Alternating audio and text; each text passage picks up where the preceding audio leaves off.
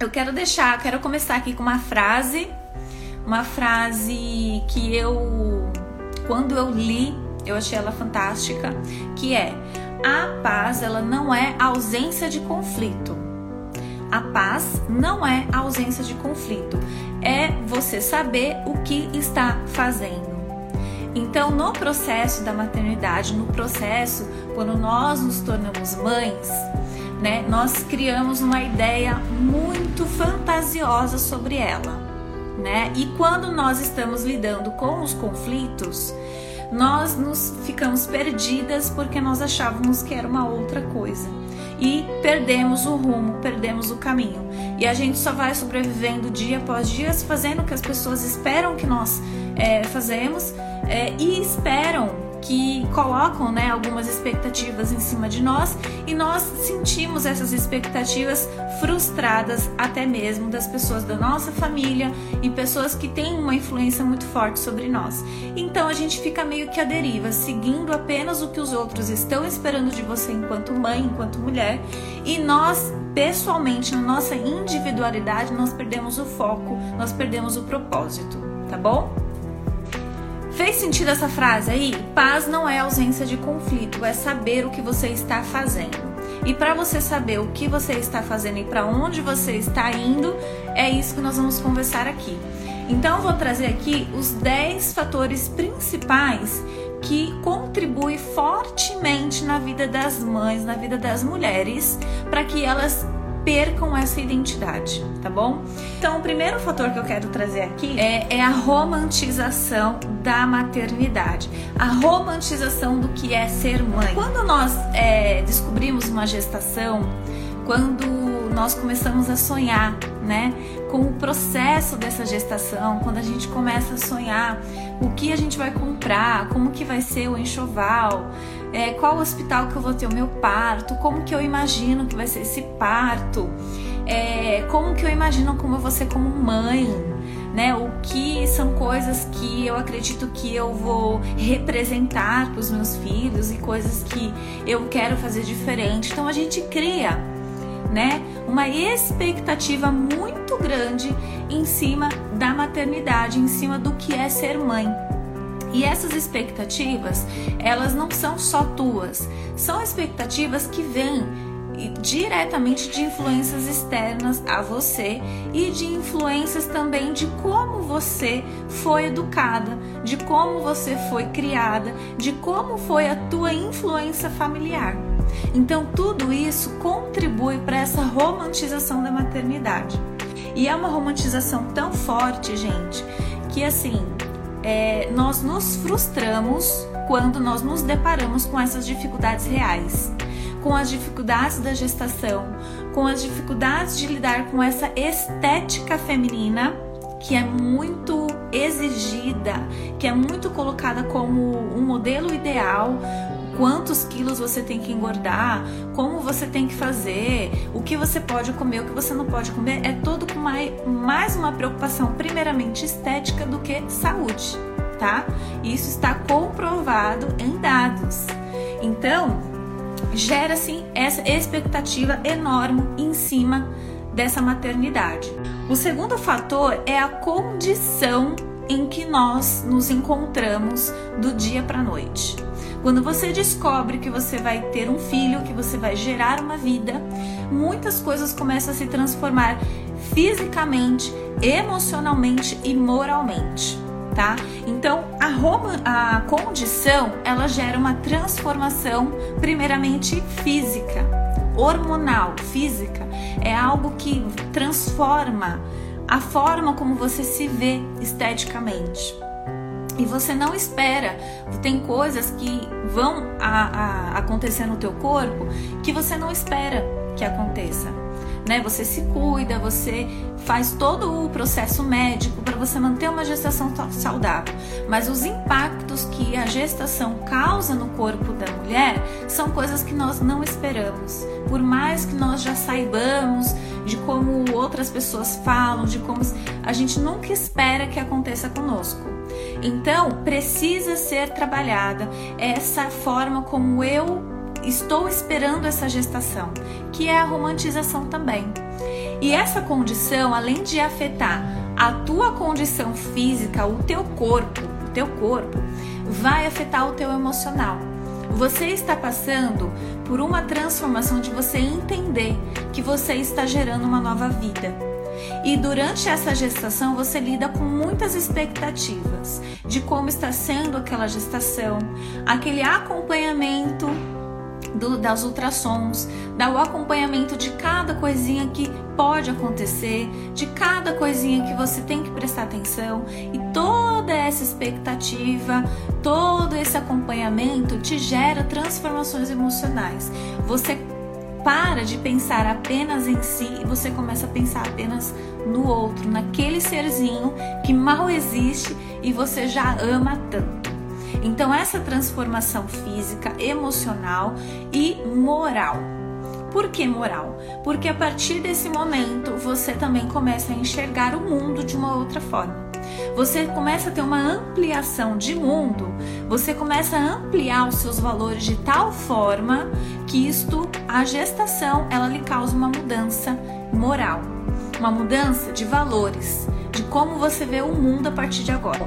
Agora nós vamos para o terceiro fator, que é o fator do ambiente. Quando nós não, ainda não somos mães, né, nós frequentamos é, um espaço profissional, um espaço pessoal, com, nós temos um meio social, nós temos amizades, nós temos é, convívio com outras pessoas que também não são mães, não são pais. Nós temos um estilo de vida que é de acordo com os valores que nós temos naquele momento, tá bom?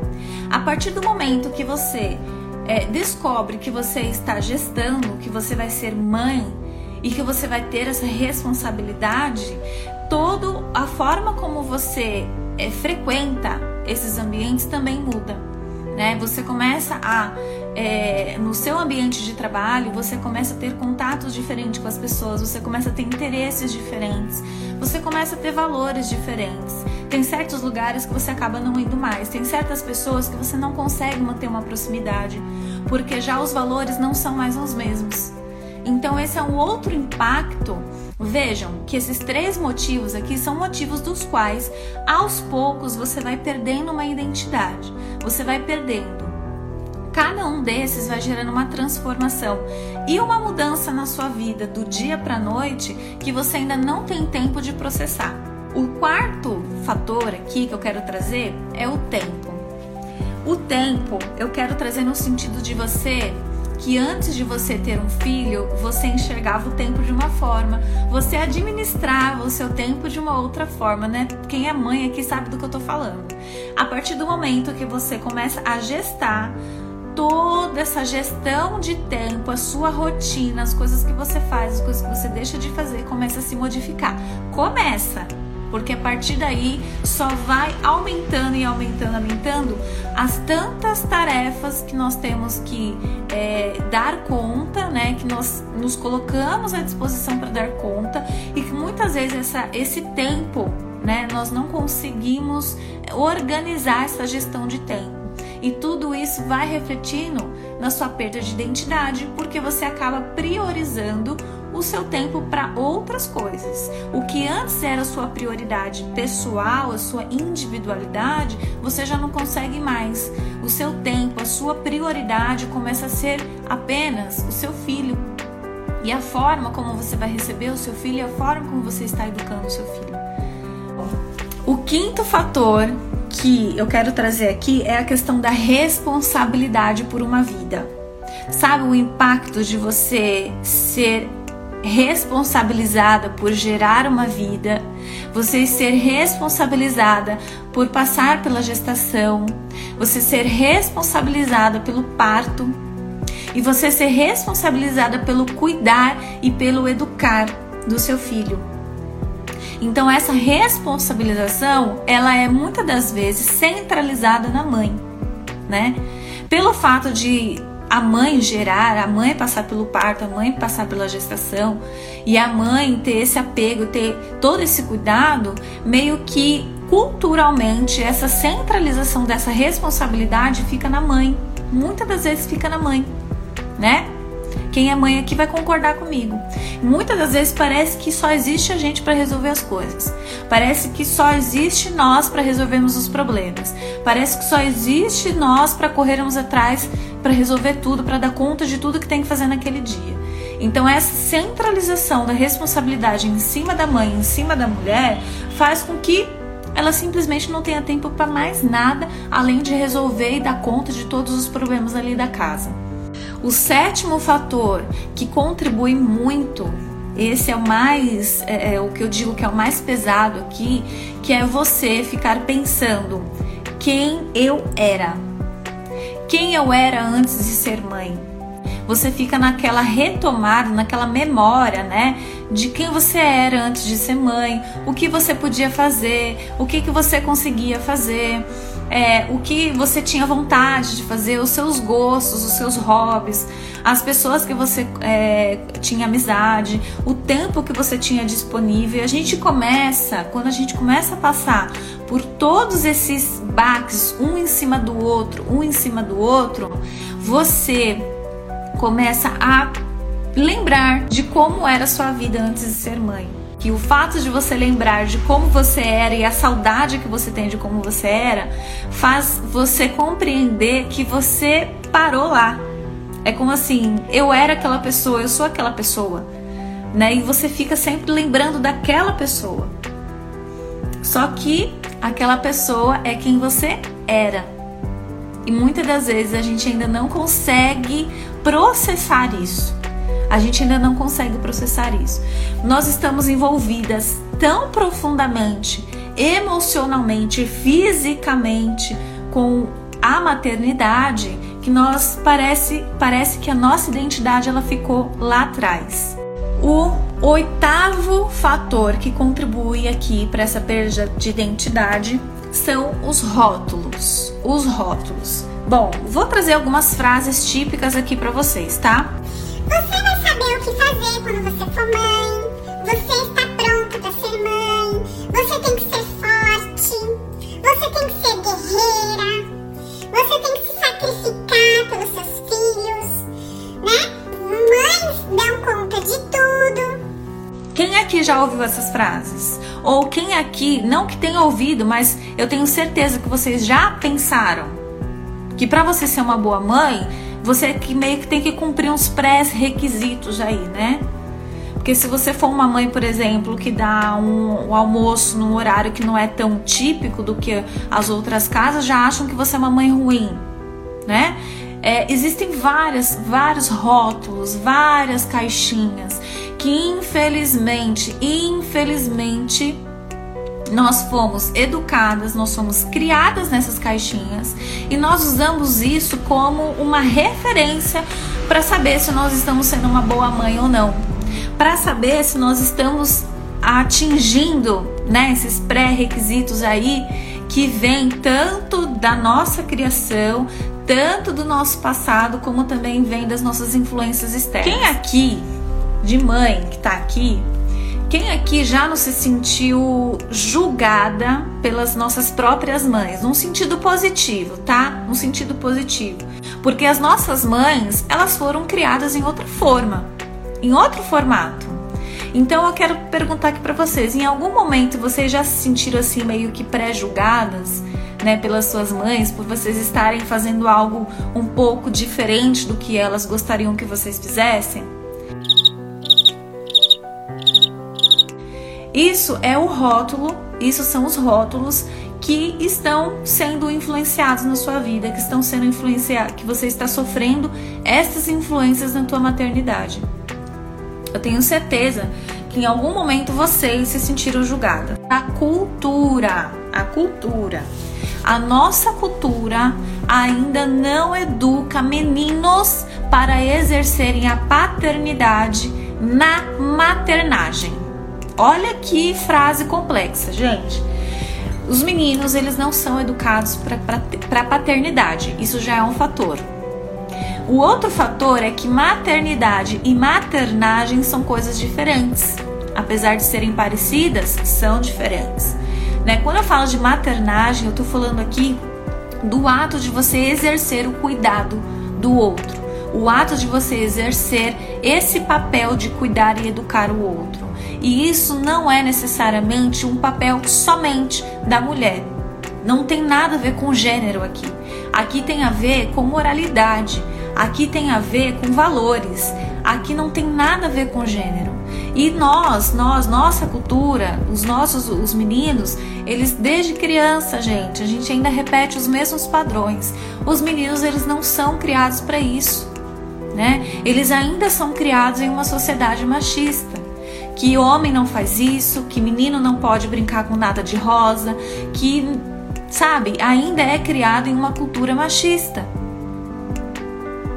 E aí, quando ele vai ter um, um bebê, né? Quando vocês vão ter um bebê, é por isso que vem a solidão na maternidade. Por mais que tenhamos um parceiro que nos ajude, né? Essa palavra ajude também é questionável. Que seja uma pessoa do bem, por mais que seja uma pessoa do bem. Gente, se ele não foi educado para isso, tem expectativas que você, que você tem sobre o outro que você não vai conseguir suprir. E aí fica aquela, sabe, aquela briga, porque ele não me ajuda, porque os homens são assim. Não, não é que os homens são assim, gente. É que simplesmente eles só estão é, cumprindo com aquilo que eles foram formados para ser.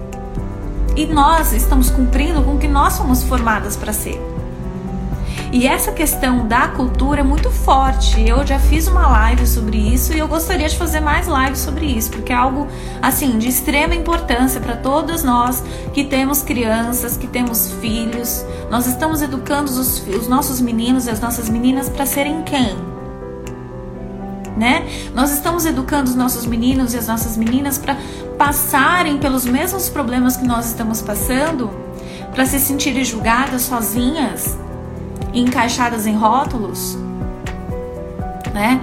Então, é algo aqui para vocês refletirem, tá bom? E isso afeta diretamente na questão da nossa identidade da maternidade, porque nós nos sentimos sozinhas. Nos sentimos sozinhas por mais que tenhamos pessoas do lado. Por mais que tenhamos parceiros, nós nos sentimos sozinhas. E essa solidão, e essa solidão não é porque essa solidão é porque quem está com você não foi educado para exercer o papel da maternagem junto com você. É a acomodação. Gente, tudo isso que eu disse até agora, pensa, né? Eu falei até agora nove fatores que todas nós vivenciamos aqui, que todas nós passamos aqui, certo? E o que, que a gente faz com tudo isso? Falem para mim. Nós fomos educadas, nós fomos, nós aprendemos a acomodar todas essas mudanças, nós aprendemos a acomodar toda essa transformação. Vocês aprenderam? Alguém explicou isso para vocês? Como que faz como que faz com toda essa transformação que gerou dentro de você? Com toda essa mudança brusca de quem você é e de quem você passa a ser depois que você se torna mãe? Alguém ensinou como você se como você acomoda essas emoções dentro de você? Eu tenho certeza que não. Eu tenho certeza que não, que não. Porque esse ainda é um conceito muito novo e que as pessoas, infelizmente, mães que estão aqui, infelizmente, a gente se recusa a nos conhecermos melhor, a nos compreendermos para a gente acomodar essas frustrações que nós sentimos, né? É, essa acomodação é a acomodação de você ter que lidar com o papel da mulher, com o papel da mãe, com o papel profissional, com o papel da dona de casa, com o papel da esposa. Porque a maternidade ela gera uma transformação não só em você, mas em tudo, em todos os papéis que você exerce. Em todos esses papéis que você exerce, sofre as influências da tua mudança. Se você mudou, se os teus valores mudam e se as suas prioridades mudam, e se você já não consegue mais acomodar essas emoções, Exatamente, Bruna, é isso mesmo. Como você vai acomodar todos esses papéis? E ainda tem uma coisa muito importante aqui: a individualidade. A individualidade. Depois que você se torna mãe, você já ouviu falar que esquece. Depois que você tem filhos, esquece que você não tem mais tempo para você. Todas nós já ouvimos falar isso, né? E eu concordo que nós sofremos as influências. Lembra que eu falei do tempo? Nós sofremos, sofremos uma influência brusca na nossa gestão de tempo, né? Mas e a individualidade? O que quer dizer essa palavra individualidade? Essa palavra, ela simplesmente está dizendo é o teu pessoal, é quem é você. Quem é você no meio disso tudo? Quem é você nesse processo de todas essas influências que você está sofrendo depois que você se torna mãe? Então, gente, a individualidade ela sofre. E quando a sua individualidade sofre, você não consegue acomodar todas essas transformações, você perde a identidade. Entenderam?